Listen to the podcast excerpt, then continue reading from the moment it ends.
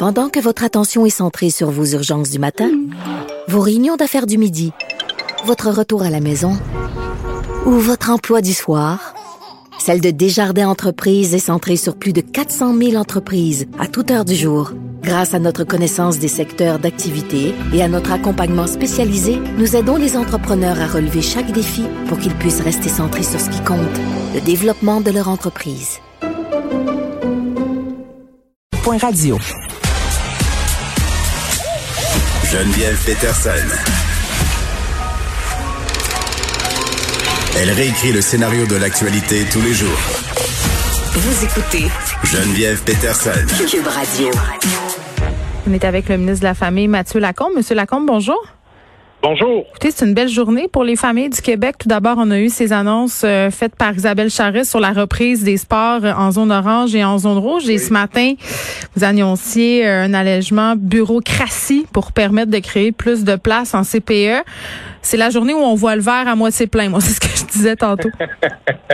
ben, c'est un bon vendredi. En tout cas, ça part bien le week-end. Ben oui, parce que là, euh, évidemment, la question des places en garderie, là, c'est un sujet super épineux.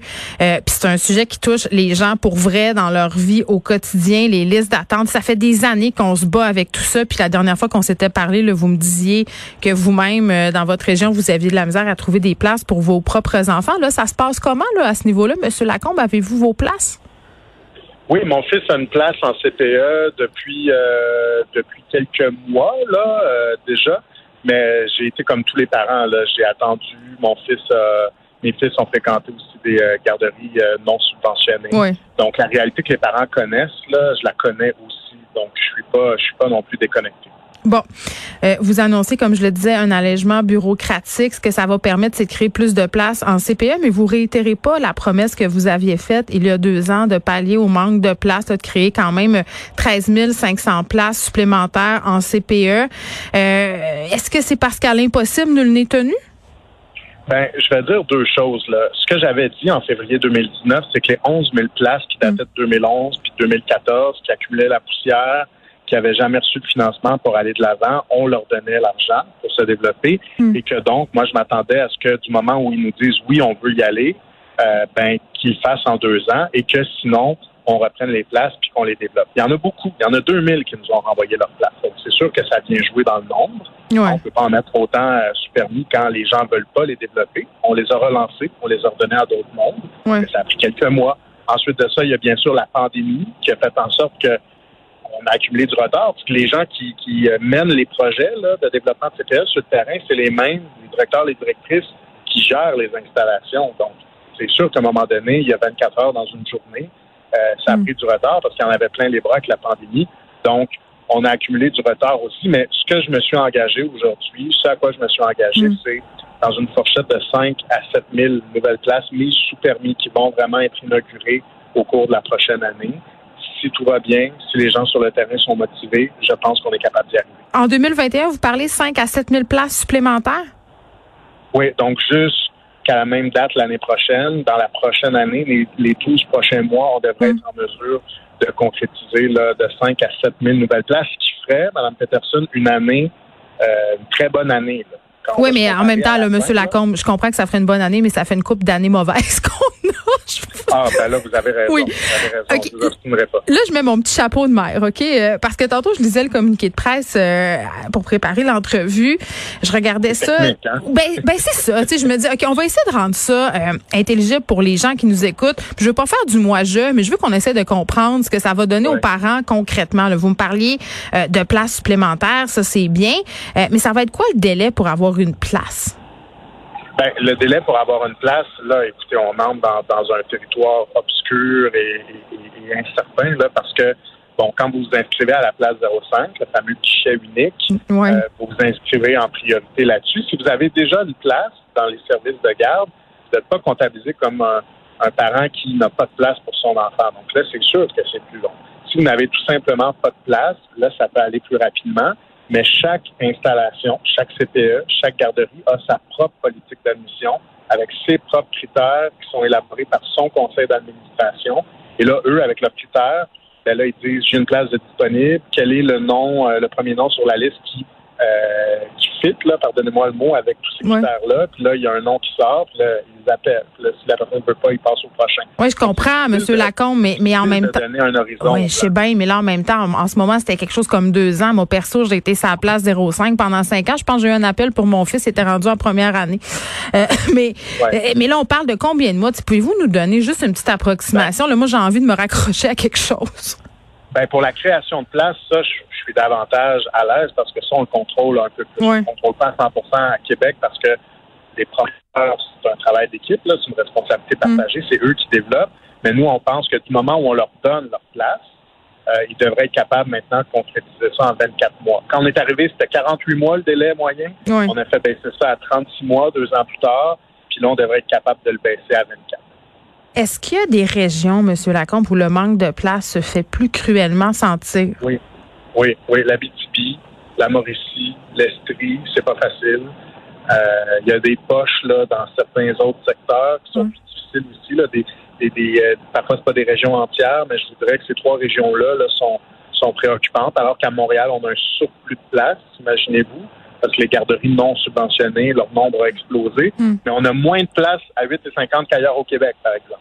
Donc, on a vraiment des défis un peu partout dans le réseau, mais ce matin, c'est une bonne annonce, puis euh, ça nous aidera à en régler beaucoup. Ben oui, puis pourquoi on a moins de place dans ces régions-là? Puis est-ce que vous allez euh, prendre des mesures particulières pour ces endroits-là? Pour Montréal, oui. Si on parle des places subventionnées, Montréal, c'est qu'en en Mm. nombre de places, ils ont un surplus de places. Ils en ont plus que ce qu'ils ont besoin. Par contre, Mm. euh, ils ont moins de places à 8 et 50. Donc, ce qu'on a fait, notamment, c'est un appel de projet pour faire de la conversion. Donc, pour prendre des places à 40, 45, 50 dollars par Mm. jour, les changer en places à 8 et 50. On est le premier gouvernement à faire ça dans l'histoire du réseau. Donc, euh, ça, je suis pas mal fier de ça. Ça réglera pas tout, mais ça va être un bon pas. Je veux qu'on revienne euh, sur le côté peut-être un peu plus technique là, parce que ça va avoir des effets euh, immédiats. Là. Entre autres, on aura beaucoup moins d'étapes pour euh, ouvrir un CPE. On passe euh, de 17 étapes à 9 étapes. Concrètement, ça va ressembler à quoi? Ça va permettre quoi d'avoir sabré dans les étapes? Ben, de sauver un an. De sauver un an, de passer d'un délai moyen de 36 mois à 24 mois. Puis je résumerais ça pour pas tomber trop dans, dans les. euh, Oui, Les dans les techniques. techniques. Oui, oui. Je résumerais ça en disant on va arrêter de toujours regarder par-dessus l'épaule des CPE pour voir ce qu'ils font. Est-ce que c'est correct? Est-ce qu'on est d'accord avec le Oui, mais en même temps, Monsieur Lacombe, je m'excuse de, de vous interrompre, mais on était un peu échaudé là, par rapport à tout ce qui s'était passé avec les garderies. Euh, c'est normal que le gouvernement garde un œil aussi, là? Oui, donc l'idée, c'est pas d'abolir tous les, les contrôles, mais c'est de les mettre aux bonnes places. Donc, est-ce qu'à chaque étape, il faut regarder par-dessus l'épaule des CPE? Moi, je pense que non. Puis c'est ce que j'ai annoncé ce matin. Donc, on va regrouper des étapes, on va réduire des délais, on va permettre à des gens sur le terrain, là, dans nos directions régionales, de signer des autorisations plutôt que ça monte toujours à Québec sur le bureau du sous-ministre. Donc, je pense qu'avec ça, là, on, on- on va être en business, comme on dit, pour être capable de développer plus rapidement en gardant un contrôle. Mais dans le passé, je vous dirais, Mme Peterson, le problème, Mm. c'était les places, à qui les places étaient données. Puis quand. C'était donné à des entreprises qui avaient contribué euh, à la caisse du parti. C'est ça, faut là, garder un œil. parti qui a fait ça. Ouais. Ça, c'est un problème. Mais là, on parle des CPE, donc on n'est pas dans, dans cet univers-là. Oui, mais quand même, qui dit euh, appel d'offres, qui dit construction. En tout cas, moi, je dis gouvernement Oui, doit garder sûr. un œil. Euh, Il y a une pénurie de personnel dans le réseau des services de garde. On en a parlé quelques fois ensemble. Vous promettez de déposer bientôt un plan de match pour augmenter le nombre d'éducatrices. Est-ce qu'on peut avoir un avant-goût de ce plan de match-là? Ben, c'est clair qu'on réinventera pas la roue. Ce que ça nous prend, c'est plus de jeunes femmes et de jeunes hommes, de jeunes hommes aussi, parce qu'on a besoin de modèles masculins dans nos CPE. Ouais. Ça prend plus de jeunes, donc, qui s'inscrivent euh, au cégep en technique d'éducation à l'enfance.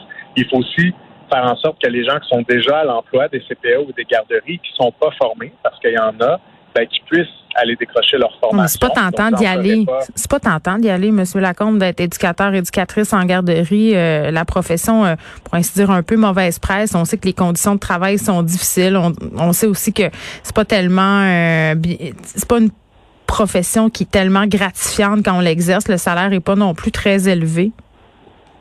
Ben, je dirais qu'il y a un message envoyé, un message de développement. Là, Mm. Ça, on le fait. C'est sûr que quand on fait des compressions comme les libéraux l'ont fait en 2014, je fais une petite parenthèse, ça n'envoie pas un message inspirant pour l'avenir. Moi, comme parent, je sais bien que j'aurais pas dit à mon gars ou ma fille, ben oui, inscris-toi en technique d'éducation à l'enfance, alors que le gouvernement fait des compressions euh, intense. Oui, Monsieur Lacombe, vous l'avez pas augmenté non plus le salaire des éducatrices en garderie. Là, c'est facile de pelleter ça sur le dos des libéraux, mais.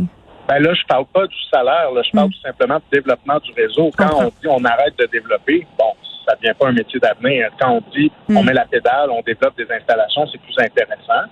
Puis l'autre chose, ben, euh, ce sont aussi les maternelles 4 ans. Hein? dans les maternelles 4 ans, il y aura besoin aussi d'éducatrices, d'éducateurs. Donc, moi, je pense qu'on positionne ça comme un métier d'avenir.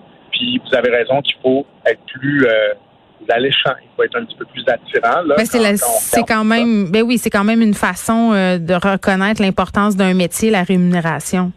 On se fera pas de cachette. C'est clair. Pour les installations, les CPE, les garderies, on aura mm. des mesures qui seront différentes que celles pour le milieu familial. Moi, je pense que ce qui va, ce qui va être présenté, ce que je vais présenter dans quelques semaines, mm. ce sera un bon pas parce que regardez dans le passé, là, il n'y en a pas eu. Là, dans, dans, je sais pas, dans les 15 dernières années ça n'a pas existé. Donc, on va déjà faire un bon pas. Mais j'espère que vous allez venir euh, me parler euh, de tout ça. Euh, Avec plaisir. Monsieur Lacombe, juste en terminant, on a célébré hier le triste anniversaire de la pandémie. On a commémoré les victimes. vous, comme ministre de la Famille, vous direz que ça a été quoi l'impact majeur sur les familles de cette pandémie-là? Vous le dites, là, puis j'ai un frisson en même temps. je pense que ben, je pense que ça a eu un impact sur beaucoup de familles, ne serait-ce que pour beaucoup de couples qui euh, ont trouvé ça difficile puis qui ont peut-être décidé de prendre des chemins différents. Mais je pense que ça aussi, euh, je pense que ça a aussi eu des bons côtés. Je pense, en tout cas, personnellement, que ça m'a rapproché de mes enfants euh, quand j'ai pu commencer à les voir, parce que le début de la crise a été très dur. Mais je pense que la plupart des parents, le fait d'être en télétravail, ça nous a permis de voir notre relation avec nos enfants d'une autre façon. Ça, je pense que c'est un côté positif. J'espère que ça va rester. C'est l'obligation de parfois de juste rien faire, de faire quelque chose à la maison mm. plutôt que de courir à gauche et à droite avec les enfants. Je pense que c'est précieux, mais clairement, euh, clairement, il n'y a pas juste. Euh, il y a eu beaucoup de mauvais côtés aussi. Je pense que ça a été dur. Ça a été dur pour les familles. Mm. Monsieur Lacombe, merci. Mathieu Lacombe, qui est ministre de la Famille, qui annonçait ce matin un allègement de la bureaucratie pour permettre de créer plus de places en CPE.